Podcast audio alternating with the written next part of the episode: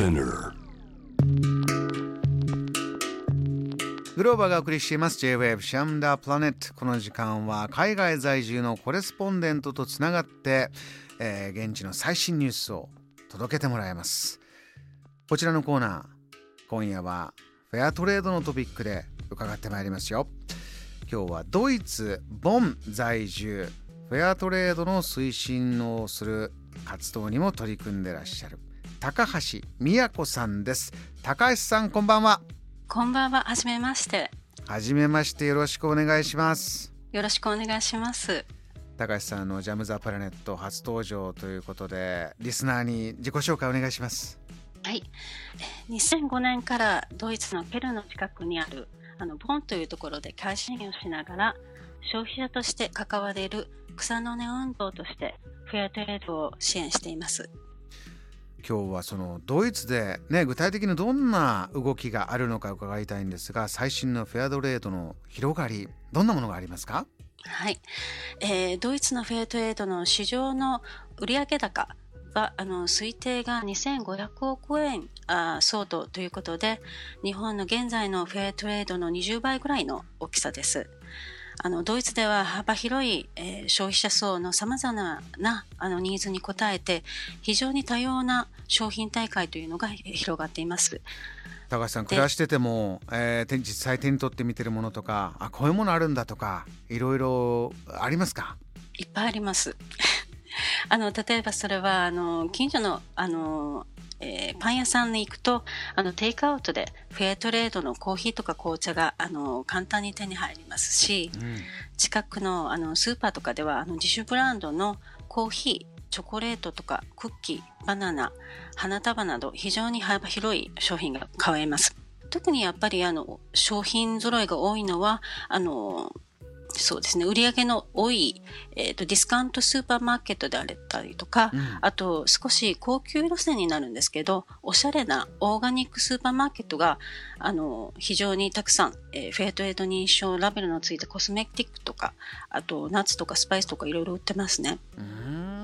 あのそれこそファッションの分野とかそおしゃれする時に選ぶものにもフェアトレードのものが結構出てきてるんですってそうなんですよ。あの、フェアトレード専門のブランドっていうのもかなり出てきてますので、そういうのを取り扱うファッションのお店っていうのも今、すごく増えてます。うーんあのアクセサリーとかも出てきてますか？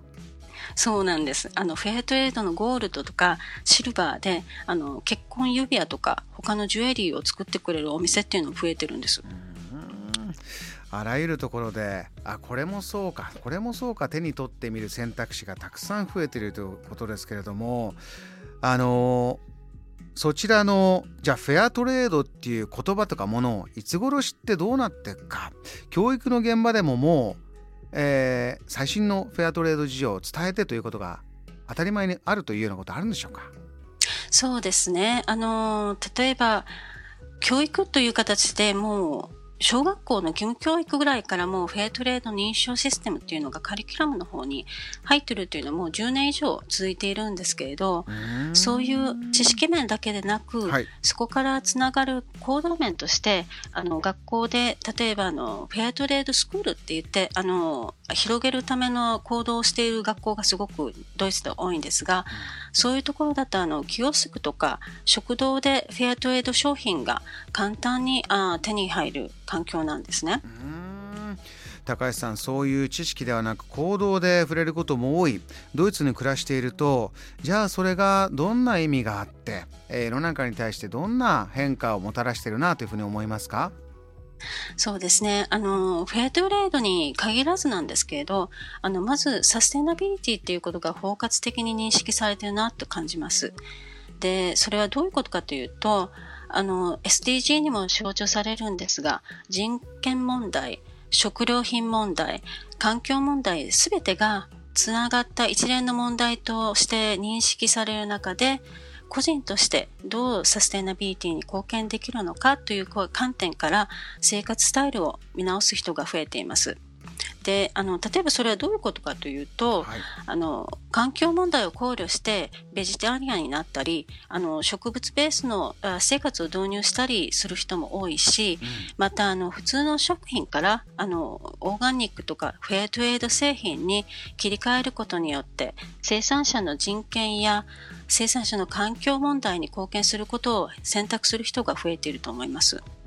ドイツで暮らしてらっしゃる高橋さんにとっては EU の中でもリーダーシップを発揮しているドイツです。今後ここに注目してほしいというところをジャム・ザ・プラネットリスナーに最後教えてください。そうですね。あの、フェアトレードにとても関連のあることなんですけれど、EU で近年、あの、人権デューディリジェンスという法律が、あの、各国でどう取り入れられていくかということが話し合われています。でこれはどういうことかというと、企業のサプライチェーン内の人権問題は、その企業の責任であるとする、あいわば、あの、企業の人権問題対応義務化を定める法律なんですけれど、